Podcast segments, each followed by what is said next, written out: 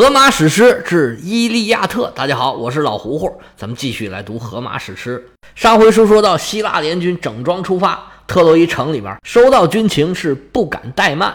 联军统帅特洛伊国王普里阿摩斯的儿子赫克托尔，赶紧下令所有的联军队伍集合。希腊那边有联军啊，特洛伊这边也有联军，他也有盟军来支持他。希腊联军朝着特洛伊方向走，特洛伊的联军向城外头走。双方的目的地就是特洛伊城外的一个平坦的土丘，被当地人称为灌木之丘。上面啊，平平展展一块空场，正适合双方队伍展开队形。特洛伊军队出得城来，是喊杀声震天啊！各个军团是较着劲儿的喊着号子的，一步一步的朝着那个土丘进发了。成千上万人一起高呼啊，声震天宇，隔着老远就听见了。不过希腊人跟他们呢正好相反。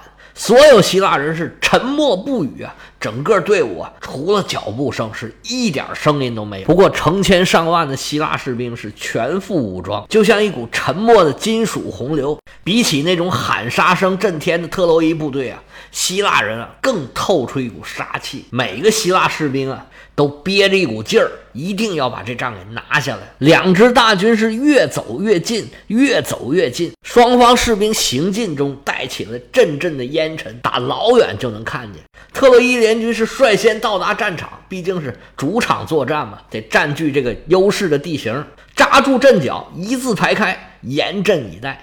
眼见着希腊人是越走越近，不多一时就来到了近前。一看希腊人到了，特洛伊阵中跳出一员小将，就看这小将啊，头戴铜盔，是身穿重甲。肩上斜搭着一领豹皮，背后背一杆宝雕弓，腰间挎一柄青铜剑，左胳膊挽一个盾牌，左右两手啊各拿一柄铜尖儿的头枪。往脸上看呢，哎呀，那是真帅呀！眉分八彩，目似朗星啊，五官端正，大耳朝怀，一双水汪汪的大眼睛，哎，跟会说话一样，就那么勾人儿。此人不是别人，正是特洛伊的王子帕里斯。正是这个帕里斯王子，借着他父亲差遣他去希腊出差的功夫，勾引了美女海伦。他一把海伦带回特洛伊，可算惹下了塌天的大祸，才引来希腊联军是十万大军远征特洛伊。从此，特洛伊是兵连祸结呀，不得安宁，已经九年时间了。帕里斯心想：我惹的祸，咱们积极一点吧，我就打个头阵。所以，希腊联军是刚刚站稳，帕里斯就跳出来了，对着对面的希腊人就喊话呀：“嗨，对面的希腊人听真，我是王子帕里斯。”今天啊，打个头阵，你们谁敢跟我挑战？帕里斯刚一跳出来，对面就有一个人忍不住了，双眼冒着火，是一声大喊，跳出队列。此人他不是别人，正是海伦的丈夫阿伽门农的弟弟莫奈劳斯，是另外一个阿特柔斯之子。莫奈劳斯身材高大，体格魁伟，能毁帕里斯两个。这回一见帕里斯啊，是仇人相见，分外眼红啊。恨不得要把帕里斯生吞活剥。原文写，试战的莫奈劳斯兴高采烈，眼见帕里斯迈着大步走到队伍前面，像一头狮子碰上一具硕大的尸躯，就是尸体的尸，躯体的躯，饥肠辘辘扑向一头带角的公鹿或野山羊的躯体，大口撕咬。虽然在他的前方，奔跑的猎狗和年轻力壮的猎人正在扑击，就像这样，莫奈劳斯高兴地看到神一样的亚历山德罗斯出现在他的面前，私盼着惩罚这个骗子。从车上一跃而下，双脚着地，全副武装。亚历山德罗斯是帕里斯的另外一个名字。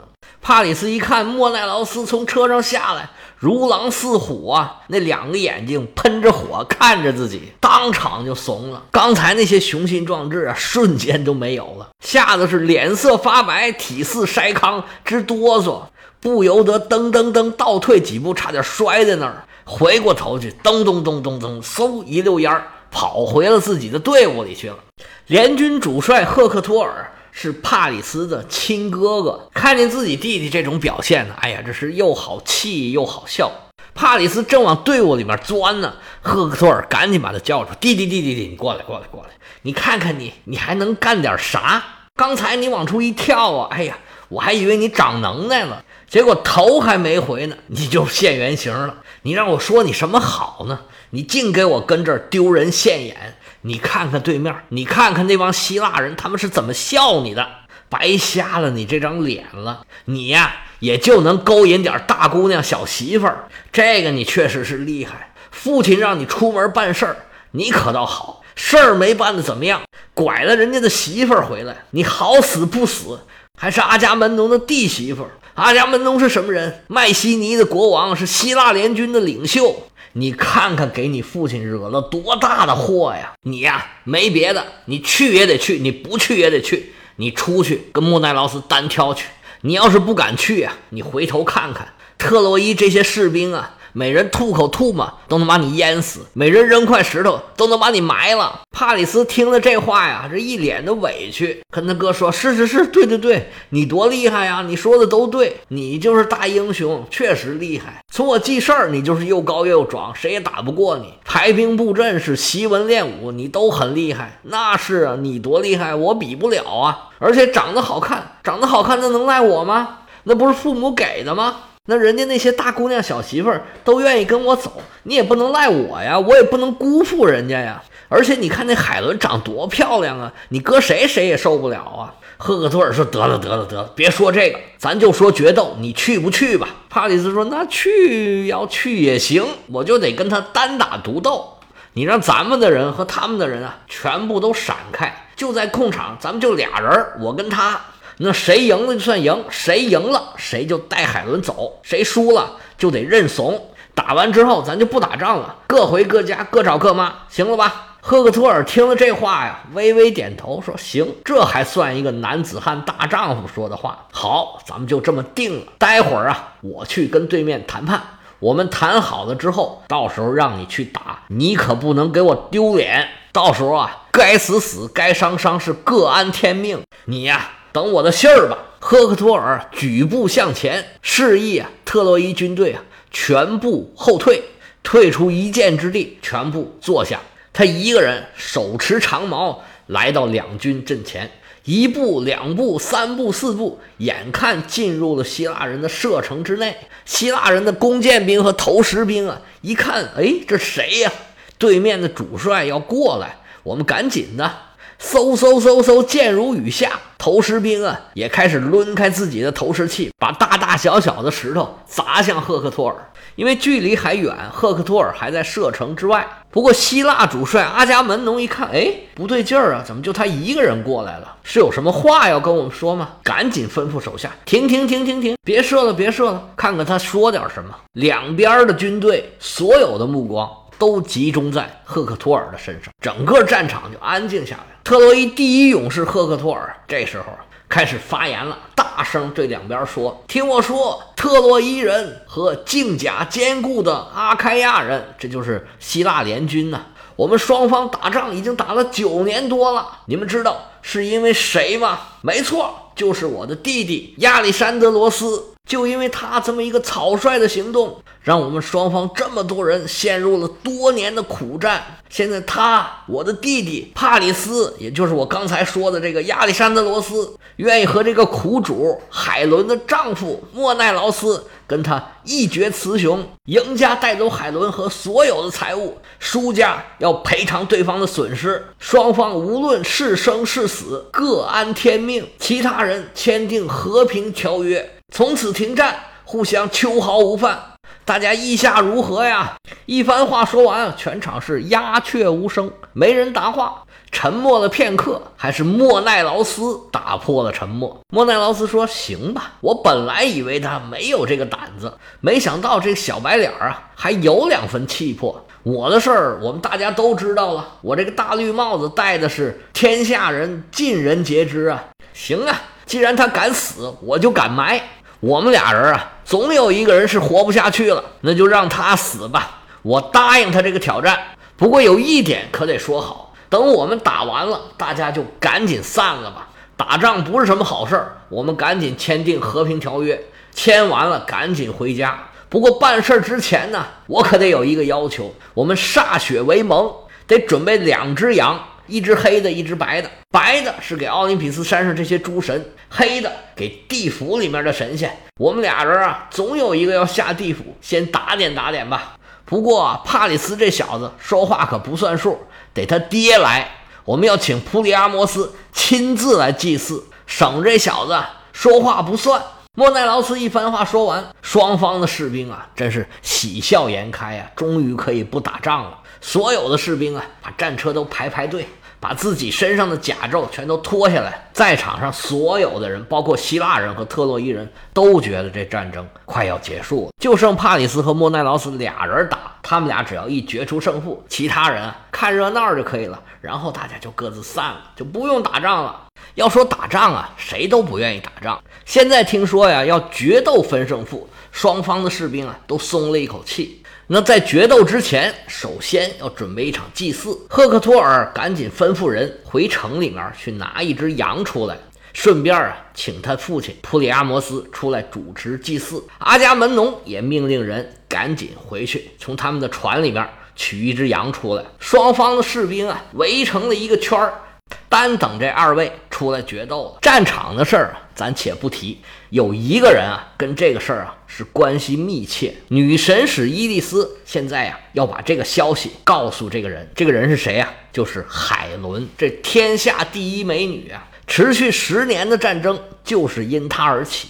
而现在要决斗这两个男的，一个是她的丈夫，一个是拐走她的情人。出这么大的事儿，不告诉海伦就不合适了。伊里斯啊，变成海伦的小姑子的形象，就是普里阿摩斯的女儿，帕里斯的妹妹。海伦一晃来到特洛伊也有十年了，小姑子原来是一个小女孩，现在长大成人，已然是出嫁了。俩人经常一起玩，关系非常的好。神使伊利斯变成他小姑子的形状啊，比较容易接近，比较好说话。伊里斯来到海伦房间的门口，在那外头敲门。海伦说：“谁呀？”这边回答：“是我呀。”那请进来吧。一推门，滋纽，伊利斯啊进了门了。一看海伦干嘛呢？正在那纺织呢，织的是一件啊又大又宽的羊毛大袍子。不愧是特洛伊国王啊，这袍子是又宽又大。双层的，而且还是紫色的，上面织着驯马的特洛伊人和身披铜甲的阿开亚人正打得不可开交，描绘的是战争的场面。而这个战争啊，正是因他海伦而起的。看来海伦还是很贤惠的，你看还会织袍子呢。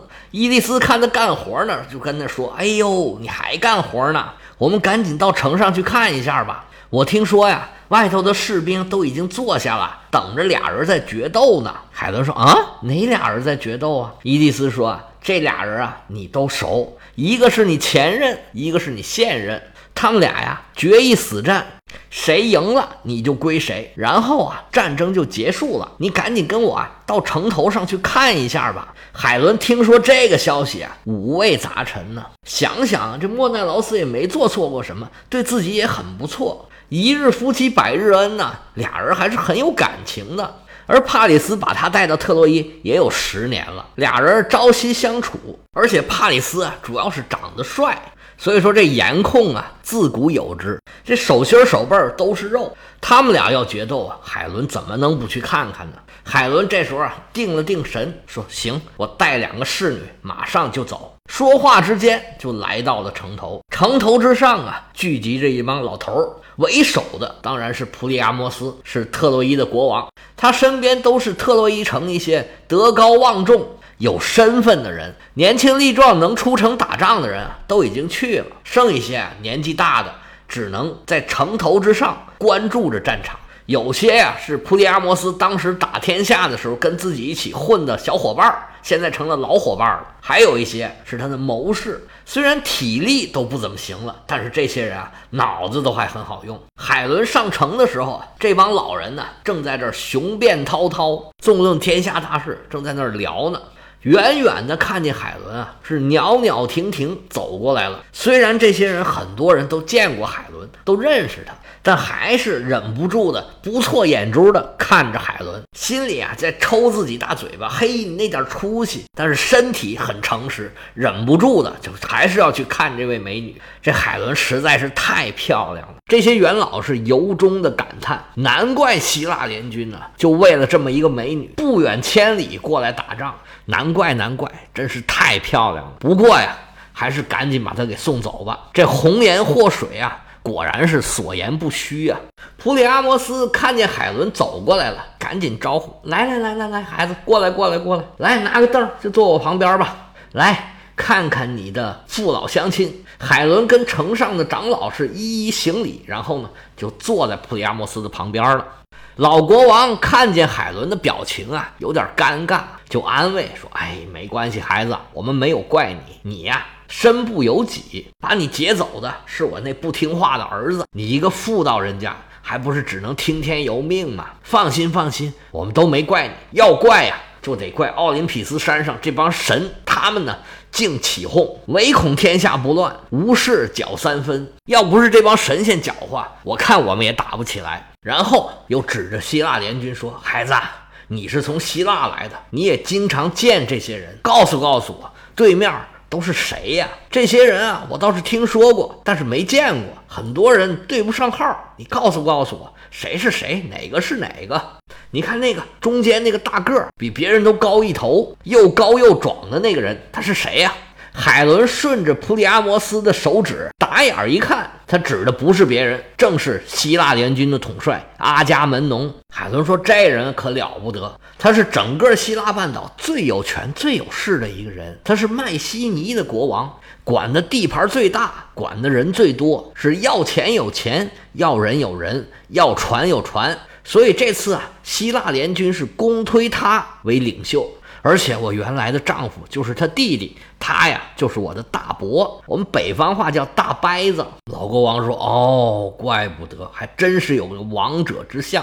那那个呢？他旁边那个人虽然没有阿伽门农个儿那么高，哎，但看起来很壮啊。”海伦说：“这位呀叫做奥德修斯，是整个希腊联军里面最聪明的一个人。”这时候旁边有人说：“没错，没错，就是他。哎，他以前来过我们这儿。”我们还招待过他呢。奥德修斯以前啊，曾经和海伦的丈夫莫奈劳斯俩人一起来过特洛伊，所以当时接待过他的人啊，对他印象非常的深。这聪明人到哪儿都能给别人留下很深刻的印象。普里阿莫斯又指着一个希腊联军里面个儿最高的一个人，就问海伦说：“这位是谁呀？”他是联军里面的巨人，身材最高大的一个人。这位埃阿斯啊，他有两兄弟，是大小埃阿斯，现在都在队伍里边。两个埃阿斯的父亲啊，叫做特拉蒙，和阿基里斯的父亲帕留斯是亲兄弟。所以这两个埃阿斯啊，实际上是阿基里斯的两个堂兄弟，身材高大，作战特别勇猛，也是希腊联军里面非常重要的两个战将。海伦还指着一群啊，看起来跟其他希腊联军的人啊，穿着打扮好像长相也有点不太一样的人，说：“您看见没有？那群人，那群人啊，是克里特人，他们的首领啊，叫做伊多莫纽斯。”他以前啊，曾经找过莫奈劳斯办事儿，去过家里面，我见过他好多次。老国王连连点头说：“嗯嗯嗯嗯，知道了。”海伦这边跟老国王搭着话，那边啊一直在希腊联军的队伍里面努力的寻找，找谁呀？